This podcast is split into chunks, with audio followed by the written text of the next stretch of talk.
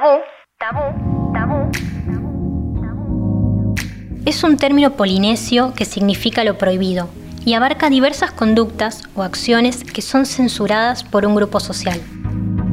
Hay prácticas eróticas milenarias y rituales relacionados a la satisfacción corporal que se remontan hasta la Edad Media.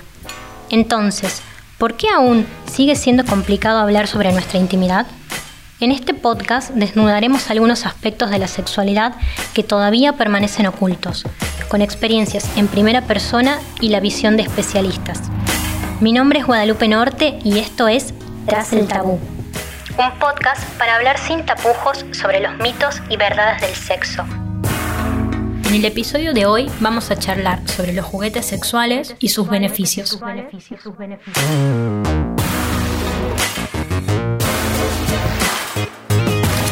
Estás escuchando La Gaceta Podcast.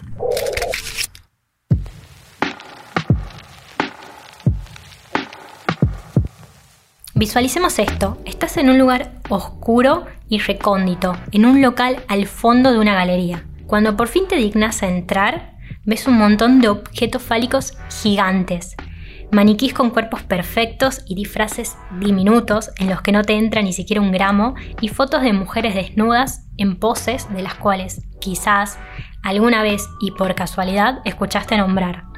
Delante tuyo hay un universo de productos para el placer, pero sin un manual claro de instrucciones. ¿Qué hago? ¿A dónde va? ¿Cómo se usan? Para evitar que la variedad y tanta incertidumbre nos abrume, tenemos junto a nosotros a la sexóloga Agustina Soria Gómez. Bienvenida Agus una vez más a este podcast anti-tabú. Gracias, Guada. En este episodio te tocó un tema complicado y curioso en sí. ¿Los juguetes sexuales son una herramienta para conocer nuestro cuerpo? ¿Cuáles crees que son los beneficios si tuvieses que hacer una lista? Definitivamente son una herramienta para conocer nuestro cuerpo y mm, sobre todo te diría que los mayores beneficios son para las mujeres. Em, por ejemplo, en el consultorio, una de las grandes consultas tienen que ver con mujeres que, por ejemplo, no alcanzan o nunca sintieron un orgasmo. Entonces son una herramienta fantástica Em, que podés incorporar en tu intimidad y en tu sexualidad, porque no tenés que hacer más que prender ese objeto que seguramente va a empezar a vibrar, colocarlo en tu zona favorita, en tu zona erógena, en tu zona genital eh, y que arranque la magia. ¿no? Están muy recomendados tanto para personas que desconocen el funcionamiento de su cuerpo y que por ahí solas no se animan a tocarse o no saben cómo tocarse y un juguete te facilita eso, y también quizás para, eh, pensando en parejas, ¿no? Que quieren salir de la rutina, que quieren ser un poco más creativos, incorporar algunos de estos juguetes amigos. Eh, nada, aumenta y potencia eh, las experiencias y el placer. ¿Y crees que en estos últimos años cambió la visión que se tenía de los juguetes sexuales? Porque en el paraguas del concepto hay mucha gente que aún los llama, por ejemplo, consoladores, y hay todo un mensaje por detrás. Cambió mucho el concepto de los juguetes y te diría que el boom fue a partir de la pandemia. ¿no? Eh, aumentaron muchísimo las ventas de los juguetes sexuales, de los sex shops. La gente estuvo muy interesada y bombardeada con mucha información sexual. Entonces fue una muy buena época para empezar a, modernizar y actualizar estos conceptos eh, y animarse quizás a, chusmear, a comprar y hasta incorporarlos en la sexualidad. Incluso también permitiendo la posibilidad de actualizar que no consuelan absolutamente nada, ¿no? Em, pensando en el plano por ahí de, la soltería o la soledad, ¿no? Que antes se pensaba que los juguetes solamente eran para solteros eh, que no tenían acceso a, a, un encuentro con otro, ¿no? Los juguetes no consuelan nada, sino que, como te decía hace un rato, suman, son un complemento y son un gran amigo para potenciar la sexualidad.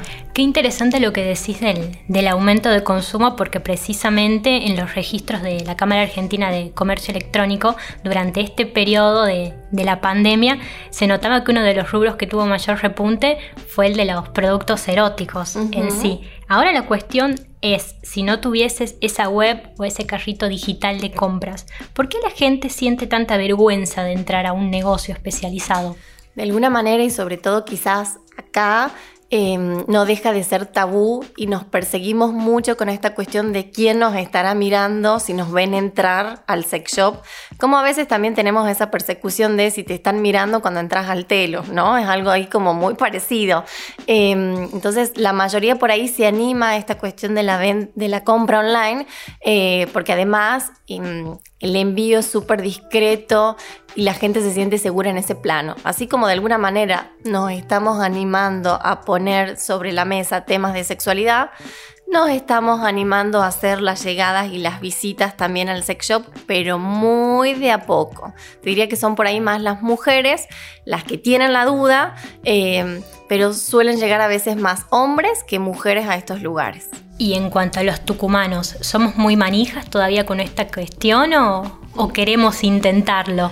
Lo estamos intentando, pero cuesta, ¿no? Em, yo desde la consulta eh, súper recomiendo esto de poder ir, de sacarse esos prejuicios, de entender que estos lugares de alguna manera son una juguetería para adultos, ¿no? Y que por tanto la idea es que sea una salida hasta recreativa y divertida y, ¿por qué no, educativa? Pero todavía tenemos ahí algunos prejuicios em, personales con el tema. Y siguiendo con esta idea de ir de compras al Disneyland para adultos, una vez que superamos la timidez y la inseguridad, ¿qué tipo de sex toys tenemos para estimular las vulvas y los penes? ¿Cuál es el top 5 para vos? El top 5, em, sin dudas, mm, en hombres, todo esto que tiene que ver como con masturbadores, ¿no? Son juguetes que similan eh, bocas o vaginas como para penetrar, algunos hasta que vienen con movimiento, con temperatura, con vibración y la textura es cada vez más realista.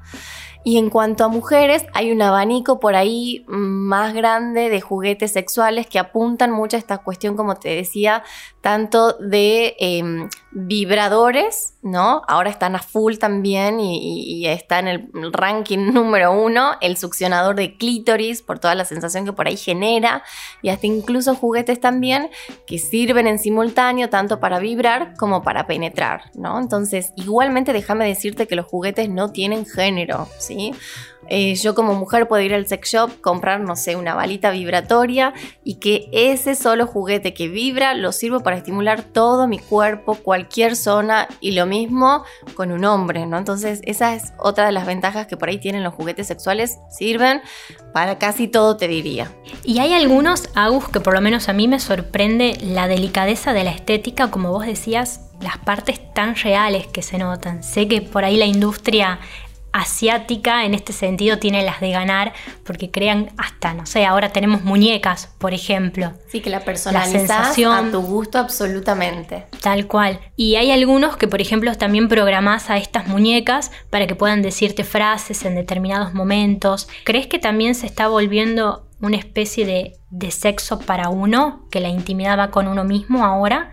Y no con la pareja o un tercero que cuesta más esa relación? Mira, si lo vemos desde esa óptica, sería positivo y sería negativo. Yo intento rescatar esta parte positiva de apuntalar la sexualidad en que todos entendamos que tenemos que priorizarnos y que la sexualidad empieza por cada uno, ¿no? Y que en la, en la medida en la que sumemos autoerotismo, después para tener una pareja, un encuentro sexual con un otro, eh, esto realmente suma y es muy positivo. Igualmente, nuestra cultura no creo que em, apunte esta cuestión de los juguetes sexuales como un reemplazo ¿no? de un tercero. Quizás en estas culturas asiáticas que por ahí eh, mencionabas y demás, la gente tiene otro tipo de sexualidad con estas muñecas que por ahí comentabas, ¿no?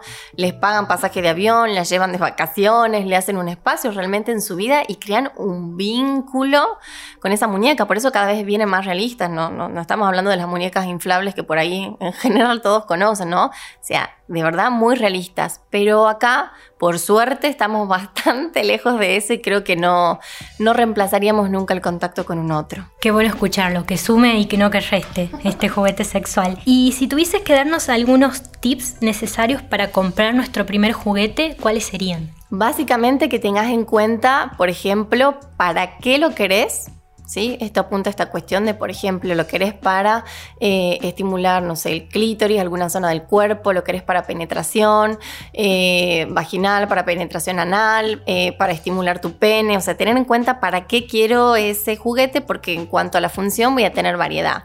Tener en cuenta con quién lo voy a usar, ¿no? Lo voy a usar a solas, lo voy a usar acompañado, tener en cuenta en dónde lo voy a usar, ¿no? Está planeado, no sé, para encuentros sexuales a solas, en pareja, para usarlo bajo del agua.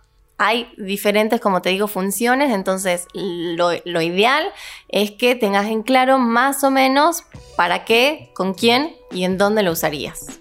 Y esta ya es una pregunta un poco más polémica, pero muchas mujeres llegan al orgasmo más rápido y con mayor potencia utilizando un juguete sexual o estando solas antes que con su pareja. ¿Qué pasa con esto? Ay, estás tocando un tema bastante importante porque la realidad es que por ahí a veces es cierto, sabemos que el camino hacia el orgasmo en las mujeres a veces es mucho más sinuoso y más difícil eh, en cómo lo resuelve, por ejemplo, un hombre, ¿no? Entonces, eh, desde la sexología apuntamos muchísimo a esta cuestión de que la mujer eh, se conozca primero en esto que hablamos de, por ejemplo, se toque, sepa cuáles son sus puntos de estimulación y demás, y eso a veces un juguete te lo facilita muchísimo, ¿no? Entonces, eh, sí es cierto que cada vez las mujeres se van animando y adaptando, acostumbrando más a incorporar este tipo de juguetes porque te facilita muchísimo em, la satisfacción o llegar al orgasmo, pero sí hay que tener ojo porque de alguna manera los juguetes crean una especie de acostumbramiento que por ahí en sexualidad no es tan positivo. Entonces no hay que llegar, no es aconsejable llegar siempre de la misma manera, eh, con el mismo mm, movimiento o estímulo, porque eso a la larga no es positivo. Bien, por supuesto, sin caer en estereotipos, ocurre del otro lado que hay muchas parejas que se pelean porque de repente el hombre encuentra en la mesita de luz o en algún lugar guardado un juguete sexual. Entonces también ahí entra en disputa, y abro muchísimas comillas, esto de su rol o que se sienten relegados. ¿Cómo se habla con la pareja esta cuestión? Básicamente esto de la comunicación a la que yo apunto y hago tanto hincapié siempre eh, y que podamos entender que el incorporar juguetes sexuales para nada sería una competencia eh, con esa pareja con la que por ahí estoy intimando. Un juguete sexual, como decíamos hace un rato, no reemplaza para nada el encuentro con el otro y está planificado desde un punto en donde realmente sea un complemento, una ayuda y sume a ese encuentro sexual. Entonces, algo tan básico como comunicarle a tu pareja, ¿no? Eh, el sentido de ese juguete, no es que eh, con vos la paso mal y tengo este juguete porque me autosatisfago y la paso mejor sola. No, tengo este juguete porque lo disfruto mucho, así como también a vos te disfruto. ¿Y qué te parece si juntos lo probamos, jugamos, lo vamos incorporando y vamos viendo qué tal, ¿no? Entonces, eh, hay que sacarnos de encima todas esas inseguridades que a veces nos generan el sentir que se incorpora un juguete es porque no estoy satisfaciendo a mi pareja. No pasa por ahí, está bueno entenderlo de esa forma. ¿Pueden llegar a ser terapéuticos los sex toys? Sí, hay juguetes que son terapéuticos eh, y que tienen mm, esa finalidad, hasta te diría, educativo y que hay muchos profesionales eh, de la salud médica en este caso, ¿no? Que recomiendan el uso de juguetes. Por ejemplo, eh, bombas penianas, que ahora están muy a full, que apuntan a esta cuestión de poder estimular tanto la erección como la potencia del pene, ¿no? Eh, y también las famosas bolas de Kegel para las mujeres, ¿no? Que sirve mucho también para eh, entrenar el suelo pélvico, los músculos del suelo pélvico, ya sea para mujeres que por ahí sufren de incontinencia o para mujeres después de un posparto, ¿no? Como para recuperar toda esa zona, eh, son juguetes importantes que siempre están indicados justamente bajo indicación médica. No es que yo voy a ver, compro y, no, ¿no? O sea, son juguetes que vienen con una indicación y con un tratamiento que uno debe seguir. Perfecto. Y a la hora de hablar de las condiciones de higiene y de limpieza, ¿Cuáles son los recaudos que hay que tener con los juguetes sexuales? Bien, lo importante es que por ahí lo ideal es que los juguetes son personales. ¿sí? Personales en el sentido de que no los puedo ir compartiendo. No es que me compré el succionador de clítoris y me funciona re bien y se lo presto a mi amiga para que también lo pruebe, ¿no? Eh, o hasta incluso lo podemos llegar a compartir, pero en un ámbito de pareja seguro, porque no dejan ser objetos que por ahí pueden llegar a transmitir eh, infecciones de transmisión sexual si es que no los cuidamos y no los higienizamos. Y los cuidados básicos tienen que ver con esta cuestión del uso personal, de que antes y después de cada uso eh, lo lavamos, algunos simplemente con agua, podemos incorporar eh, jabón neutro también y que tengan eh, un espacio y un guardado como específico. No que estén ahí, no sé, en la mesita de luz, todo contaminado con un montón de cosas o en el cajón de la ropa interior. La mayoría viene con su envoltorio, que es importante eh, respetarlo, tenerlo y, guardarlo, conservarlo para que obviamente ese juguete y esa inversión que haga tenga una calidad de vida importante. El otro día también algunos escuchas nos habían preguntado si se tenían que utilizar preservativos o algún tipo de lubricante con los juguetes sexuales? Lubricantes te diría que juguetes y lubricantes van de la mano, ¿no? O sea, no viene uno sin el otro. Entonces, lo ideal son, eh, depende el material de tu juguete, que elijas lubricantes que se adapten a ese material, ¿sí?